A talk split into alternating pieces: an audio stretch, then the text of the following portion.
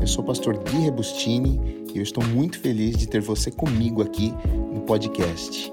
Que a palavra de hoje fale muito ao seu coração. Deus te abençoe.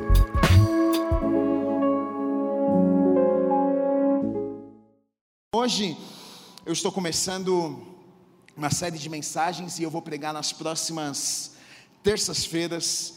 E o título da série é Por que não me contaram? E tem essa máscara meio macabra, e é justamente o que eu quero falar um pouquinho com vocês nessas próximas semanas. Por que não me contaram? Eu vejo que muitas pessoas estão dentro da igreja, mesmo estando dentro da igreja, muitas pessoas elas ainda vivem aprisionadas. Muitas estão aqui na igreja, mas ainda existem coisas na vida delas que não permite que elas vivam o melhor de Deus, que não permite que elas experimentem aquilo que Deus tem preparado para a vida delas. Por que não me contaram? Por que não me avisaram que a minha vida poderia ser diferente? Por que é que não me contaram que Deus tinha essas promessas para a minha vida? Por que é que não me contaram que eu poderia ser feliz? Por que é que não me contaram que eu não precisava de destas coisas para ter paz e ser feliz na minha vida? Por que é que não me contaram que poderia ser diferente? Muitas vezes Pessoas que estão dentro da igreja, elas aceitam viver uma vida medíocre, muito menos daquilo que Deus preparou e reservou para a vida delas, simplesmente pelo fato delas não saberem aquilo que Deus tem preparado para a vida delas, e é sobre isso que eu quero falar. Eu quero mexer um pouco com isso nessas próximas semanas. E a mensagem de hoje, eu quero falar um pouquinho sobre resgatando a autoridade. Eu quero falar sobre uma autoridade que foi colocada sobre as nossas vidas, uma autoridade que Deus nos deu. Primeira coisa para nós entendermos a autoridade, o que, que é? É um poder que foi legalmente delegado para nós, os crentes, e dado o direito de exercer tal poder.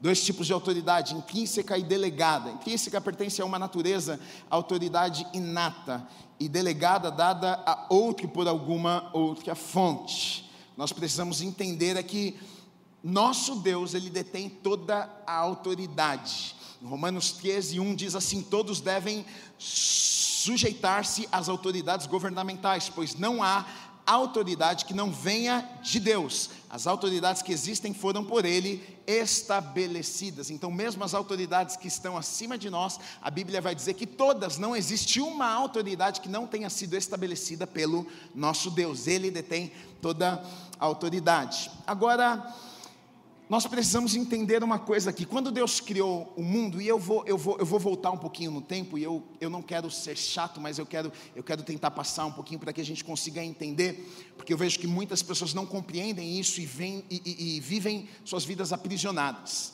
Deus criou o homem, Deus criou o mundo, a terra, criou o homem, e quando Deus cria o homem, Deus fala para o homem: Ó, oh, vou colocar vocês aqui neste lugar, na terra, no jardim e eu estou colocando uma autoridade sobre a vida de vocês, para vocês dominarem. Adão, você deve dominar sobre os animais, você deve dominar aqui na terra sobre os peixes do mar, sobre os animais. Deus deu ao homem autoridade para dominar na terra. Olha o que diz em Gênesis 1, 28. Deus os abençoou e lhes disse: Sejam férteis e multipliquem-se Encham e subjuguem a terra, dominem sobre os peixes do mar, sobre as aves do céu e sobre todos os animais que se movem pela terra.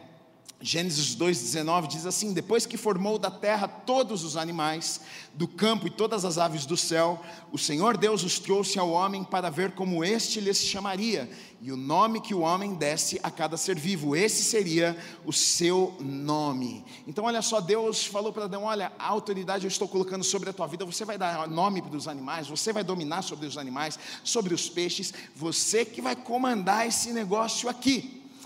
Só que um grande problema acontece: o homem pecou, o homem errou. A serpente veio, o diabo veio e enganou Eva, e ela deu fruto para Adão, e eles comeram do fruto e eles pecaram.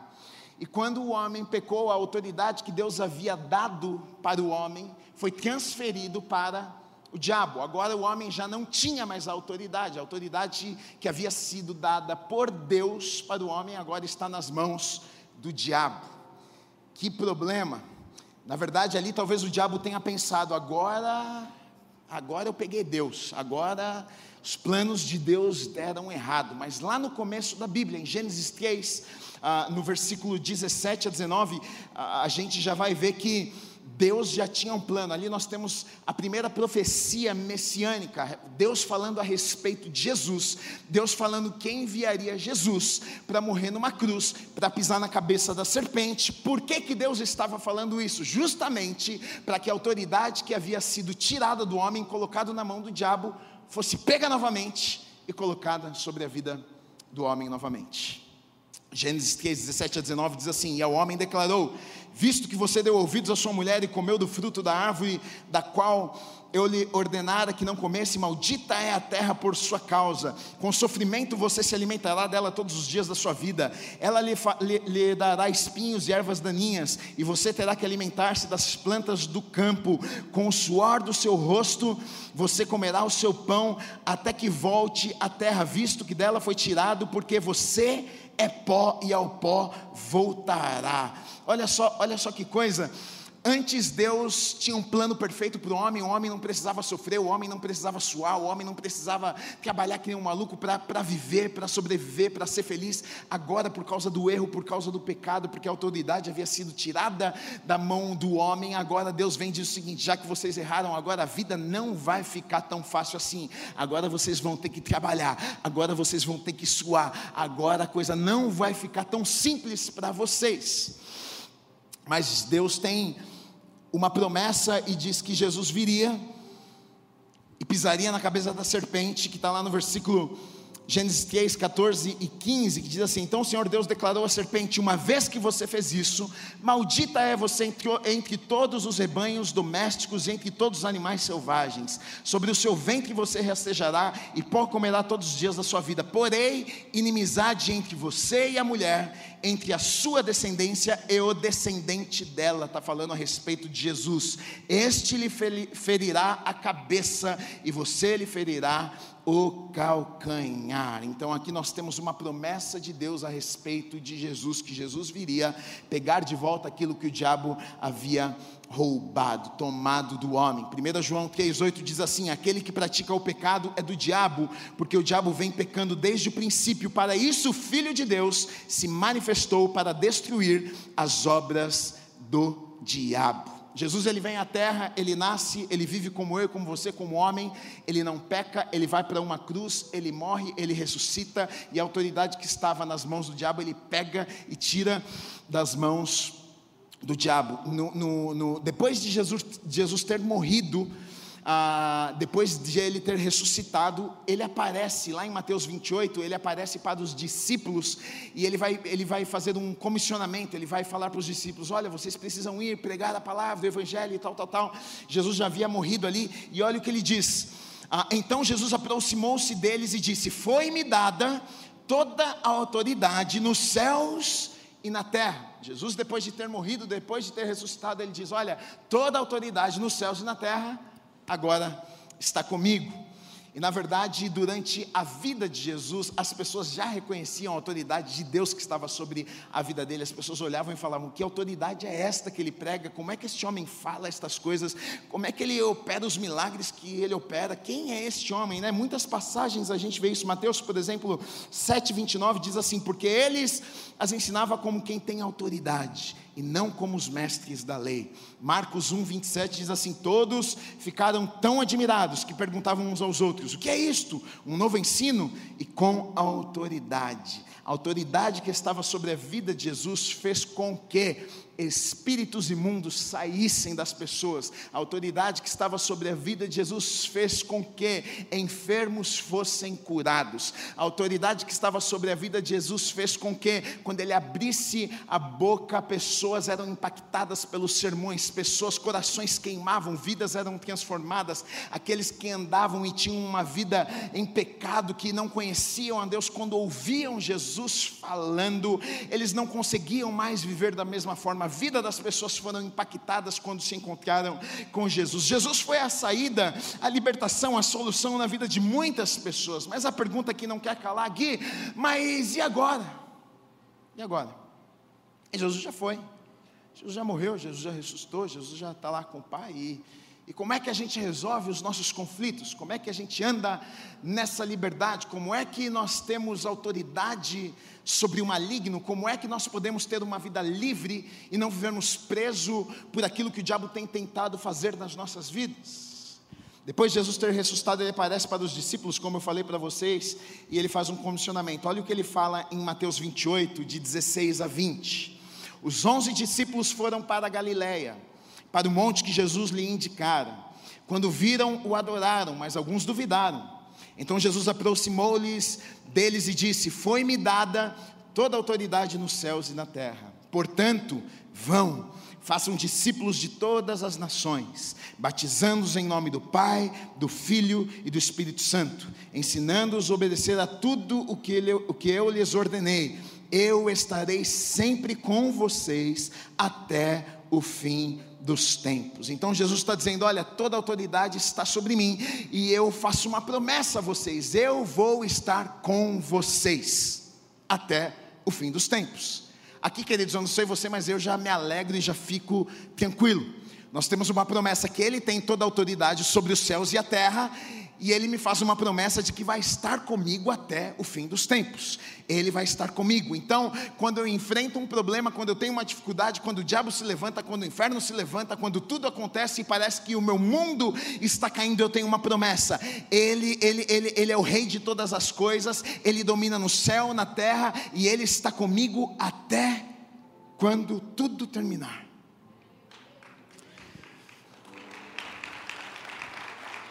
Tem pessoas que pensam que o céu é apenas lá no céu. Enquanto em muitos lugares nós vemos na palavra de Deus que o desejo de Deus para as nossas vidas é que nós trouxéssemos o céu aqui para a terra.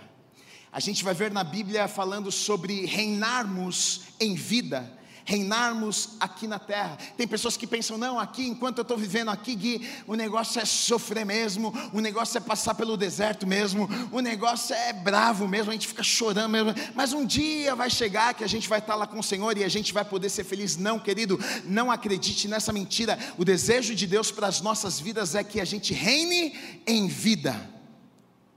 Olha o que diz Romanos 5,17: Se pela transgressão de um só a morte reinou por meio dele, muito mais aqueles que recebem de Deus a imensa provisão da graça e a dádiva da justiça reinarão em vida por meio de um único homem, Jesus Cristo. Por causa de um homem, Jesus Cristo, aqui a palavra está dizendo: olha, vocês podem reinar em vida.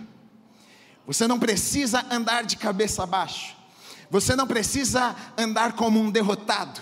Você não precisa andar como se o diabo já tivesse te vencido. Você não precisa ficar cabisbaixo porque os problemas são maiores. Não, Deus está dizendo: olha, o que eu tenho preparado para você é que você reine aqui nesta vida. Isso mesmo, na tua casa, na tua família, no teu dia a dia. Deus tem coisas boas preparadas para você. Não aceite nada menos do que aquilo que Deus tem reservado para você.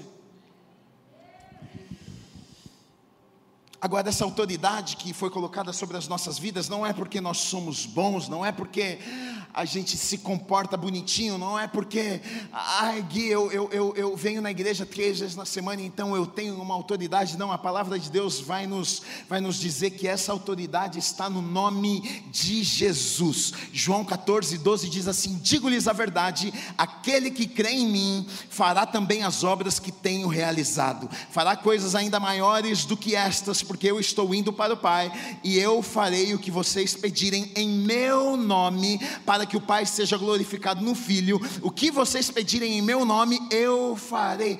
Olha que coisa maravilhosa, Deus, Jesus falando o seguinte: o que vocês pedirem em meu nome, eu vou fazer. Que chave maravilhosa, você sabia disso?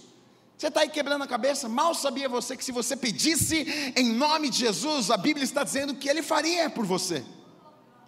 Mas a gente muitas vezes não sabe, a gente fica lutando, lutando, lutando, lutando. A gente tenta com as nossas próprias forças, a gente tenta do nosso jeitinho, a gente faz tudo que a gente consegue, porque a gente quer tentar vencer essa batalha, a gente quer tentar conquistar, a gente quer tentar vencer. Mas deixa eu te dizer uma coisa: tem coisas que nós não podemos fazer, tem batalhas que nós não podemos vencer, mas Ele pode vencer por nós. Você pode usar o nome de Jesus, o nome que está sobre todo nome nome, e aqui Jesus está dizendo: se você pedir em meu nome, eu vou fazer.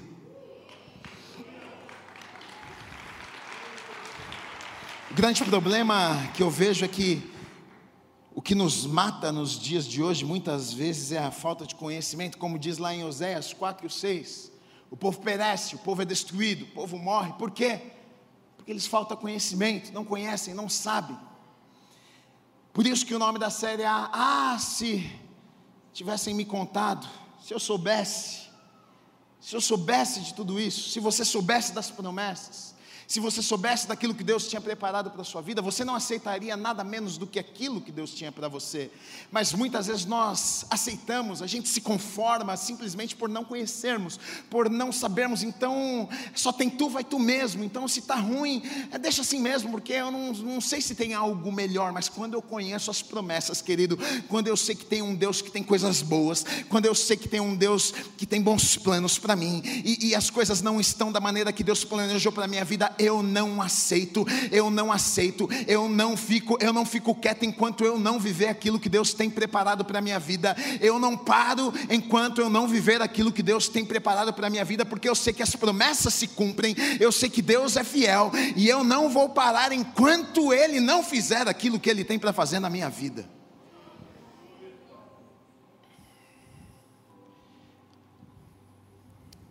Você precisa saber de uma coisa você é filho, você é filha.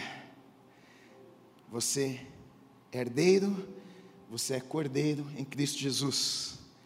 Aquilo que está sobre Jesus está sobre a tua vida também. Olha o que diz em 1 João 3,1: Vejam como é grande o amor que o Pai nos concedeu.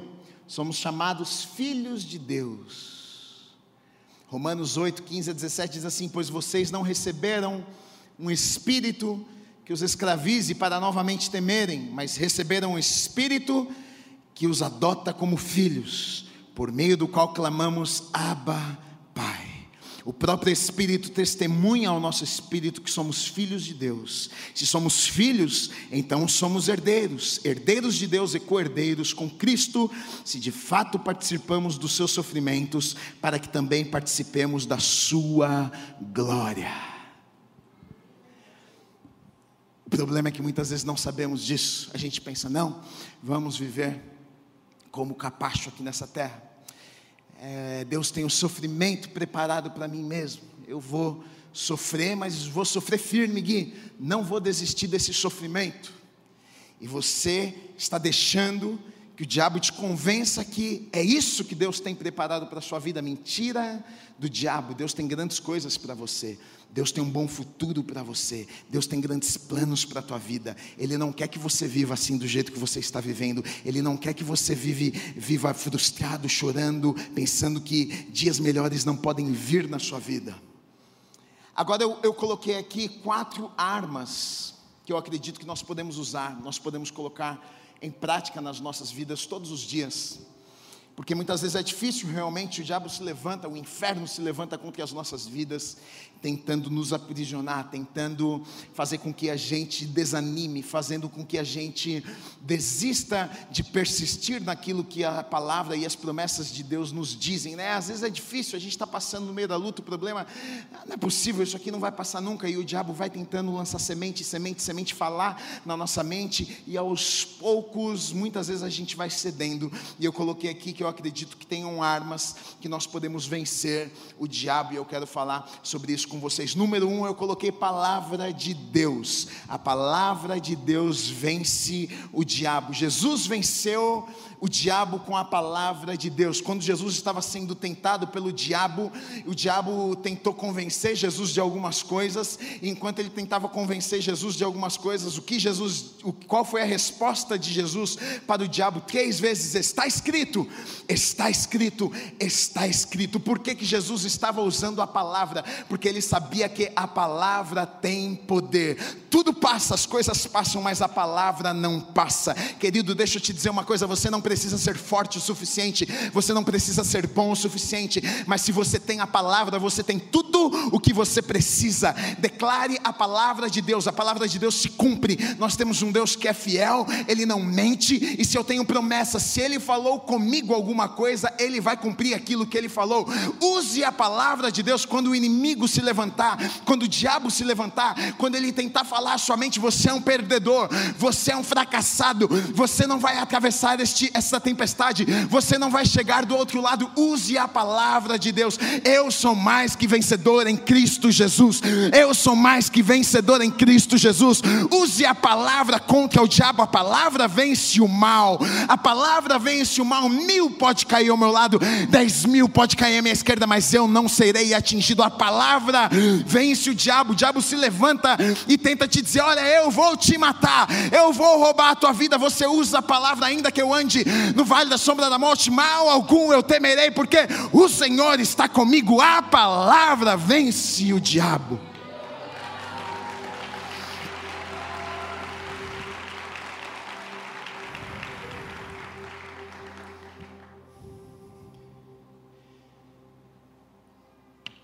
Dois, o nome de Jesus.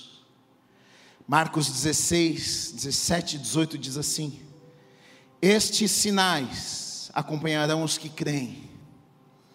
Em meu nome expulsarão demônios, falarão novas línguas, pegarão em serpentes, e se beberem algum veneno mortal, não lhes fará mal nenhum. Imporão as mãos sobre os doentes e estes ficarão curados.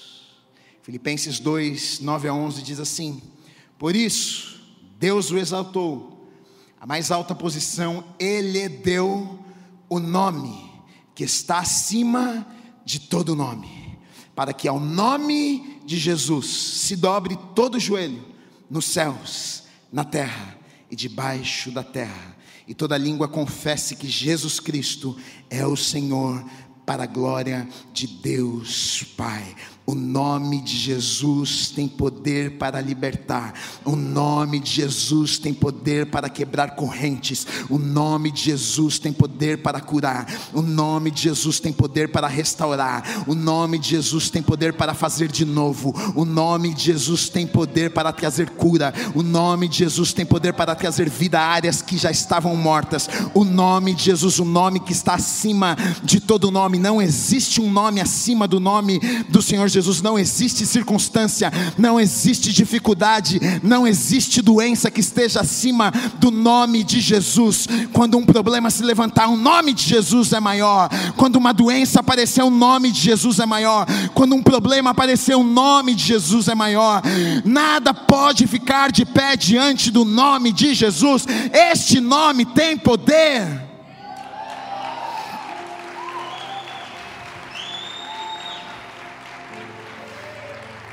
Lá em Atos conta que Pedro e João, eles estão indo ao templo orar. E tinha um homem aleijado que ficava na beira do templo pedindo esmolas. Pedro e João passam ali e o homem está ali pedindo esmolas. Pedro para, olha para o homem e diz: Ei, eu não tenho ouro e eu não tenho prata, mas o que eu tenho eu te dou. Levanta e anda em nome de Jesus. A Bíblia conta que no mesmo instante aquele homem dá um pulo, sai andando. As pessoas ficam assustadas com aquilo, as pessoas querem adorar Pedro e João. Uau, como é que vocês fizeram isso? Aí olha o que eles vão falar para aquelas pessoas. Atos 3, 11 e 12. Apegando-se um mendigo a Pedro e João, todo o povo ficou maravilhado e correu até eles, ao lugar chamado Pórtico de Salomão.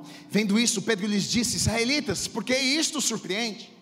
Por que vocês estão olhando para nós como se tivéssemos feito esse homem andar por nosso próprio poder ou piedade?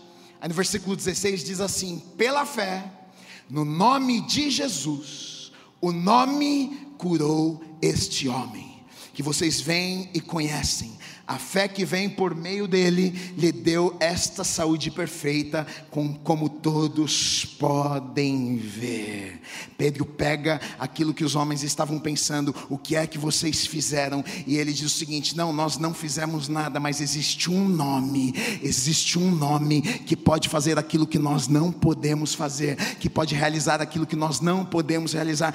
Me conta nessa noite qual é o teu problema, qual é a tua dificuldade, qual é a tua doença, qual é o problema que você está enfrentando. Deixa eu te dizer: existe um nome que está acima de todos os nomes. Sabe qual é o problema? Sabe qual é a solução para o teu câncer? Jesus. Sabe qual é a solução para o teu casamento? Jesus. Sabe qual é a solução para as tuas dificuldades? Jesus. Sabe qual é a solução para a tua falta de emprego? Jesus. Ele pode fazer aquilo que ninguém pode fazer na sua vida.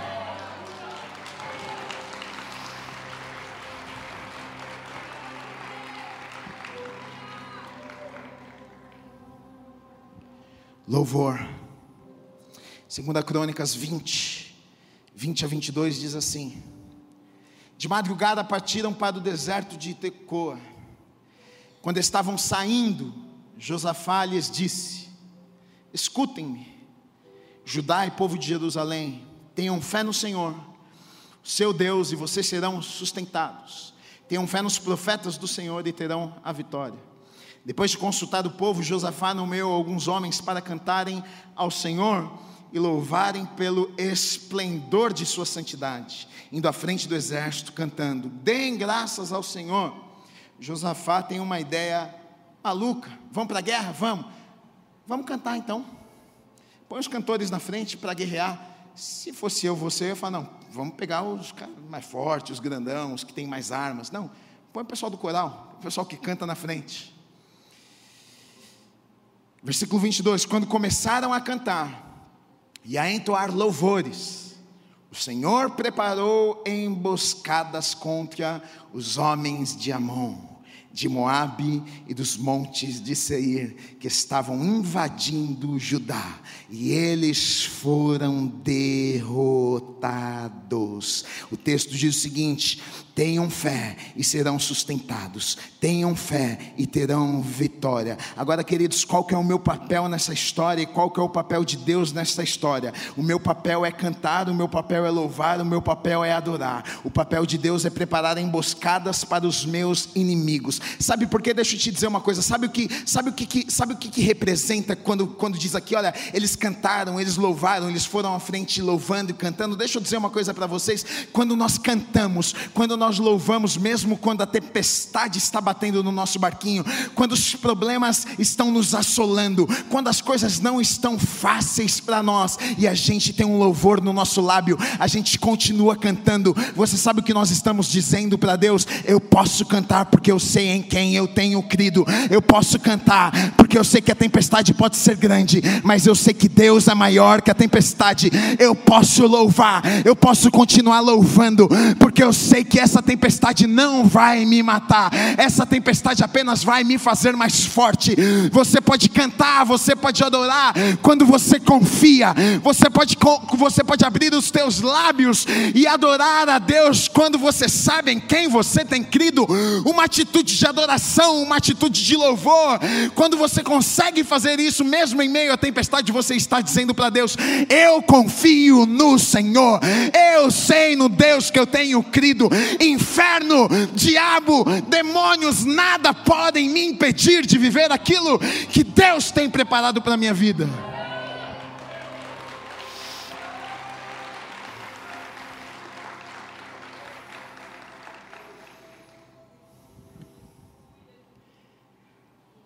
As minhas palavras, Provérbios 18, 21. A língua tem poder sobre a vida, sobre a morte. Os que gostam de usá-la comerão do seu fruto. Muitas vezes nós não entendemos o poder que a palavra carrega.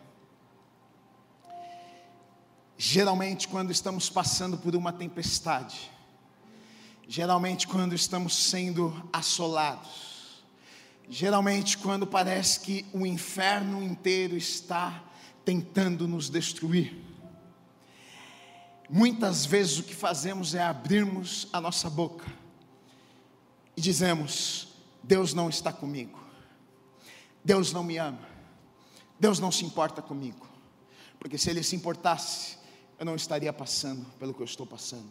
Deus me abandonou, Ele não vai fazer coisa nenhuma na minha vida, as promessas não são de verdade, Deus não é fiel como o pessoal lá na igreja fala, porque se fosse fiel eu não estaria vivendo e passando por isso que eu estou passando. Tem uma história que eu gosto muito na Bíblia, está lá em Lucas, no capítulo 7.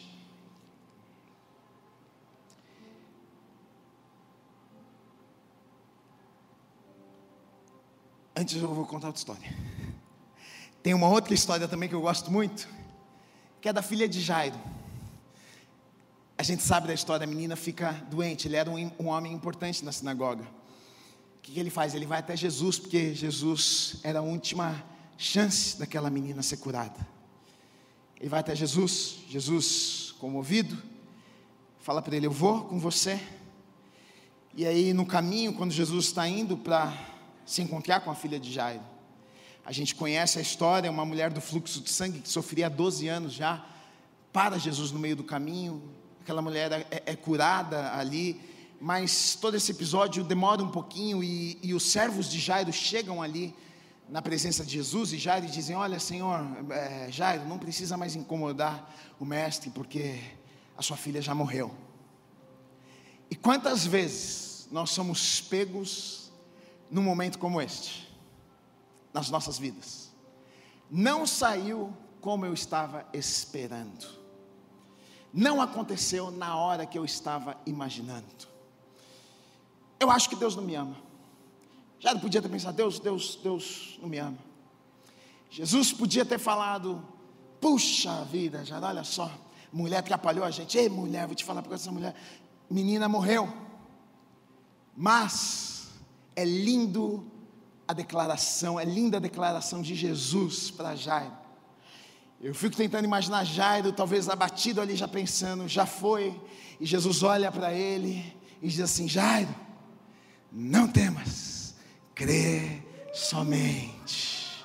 Jairo, não temas, crê somente. Olha que coisa linda, queridos, a palavra que Jesus libera, uma palavra de bênção. Jesus está ali, sabe, fazendo o que? Lembrando das promessas. Jesus está ali falando o seguinte: olha, mesmo que não tenha saído da forma que você imaginou, não significa que eu perdi o controle das coisas. Não fique com medo, não fique preocupado. Você não precisa liberar uma palavra contrária, você não precisa falar coisa que você não tem que falar. Olha, eu continuo sendo o mesmo Deus, aquilo que eu falei que eu iria fazer, eu vou fazer ainda. Olha que coisa maravilhosa, e muitas vezes atitude que nós temos é justamente o contrário disso. Ah, Deus não fez, Deus não vai fazer. Como é que pode, enquanto Deus está dizendo para mim e para você: não temas, não temas, não temas. Continua acreditando, continua crendo, continua confiando, continua caminhando, continua fazendo o que eu te chamei para fazer, continua andando, porque no momento certo eu vou realizar, no momento certo eu vou fazer aquilo que eu tenho para fazer na tua vida.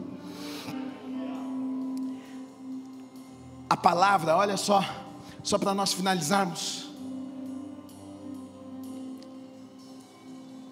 O servo de um centurião, vai contar lá em Lucas 7, de 6 a 10. O servo de um centurião está extremamente doente, quase morrendo.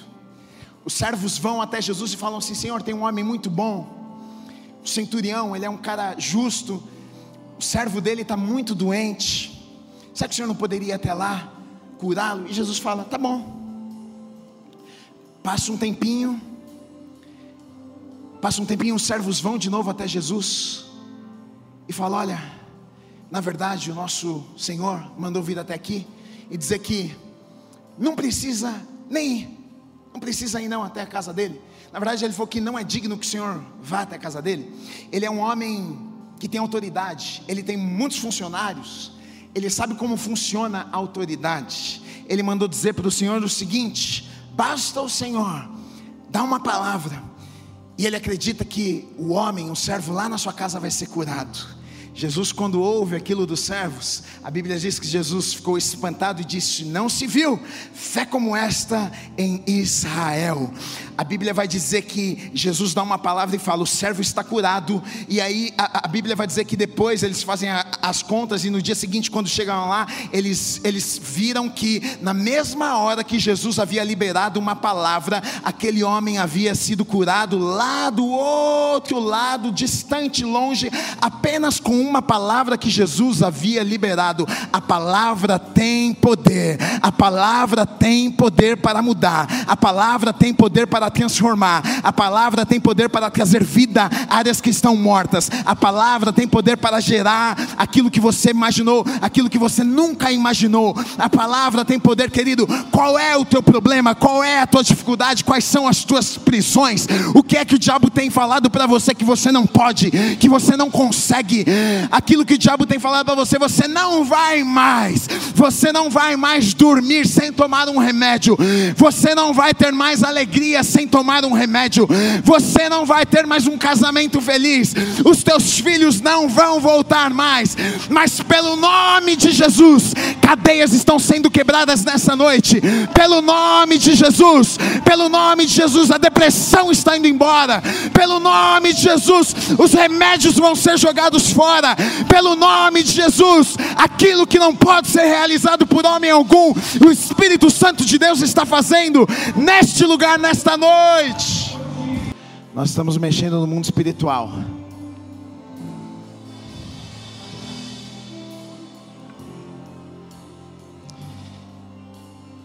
Deus falou comigo e mandou pregar essas mensagens aqui nessas próximas terças-feiras.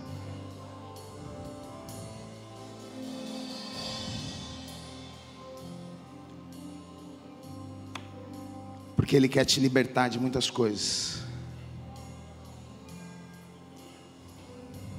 Porque você vem, vem, vem, vem, vem, vem, vem, vem. Mas o diabo continua te amarrando. Não é para ser assim. Não é para ser assim. Não é para ser assim. Não é para ser assim. Não é para ser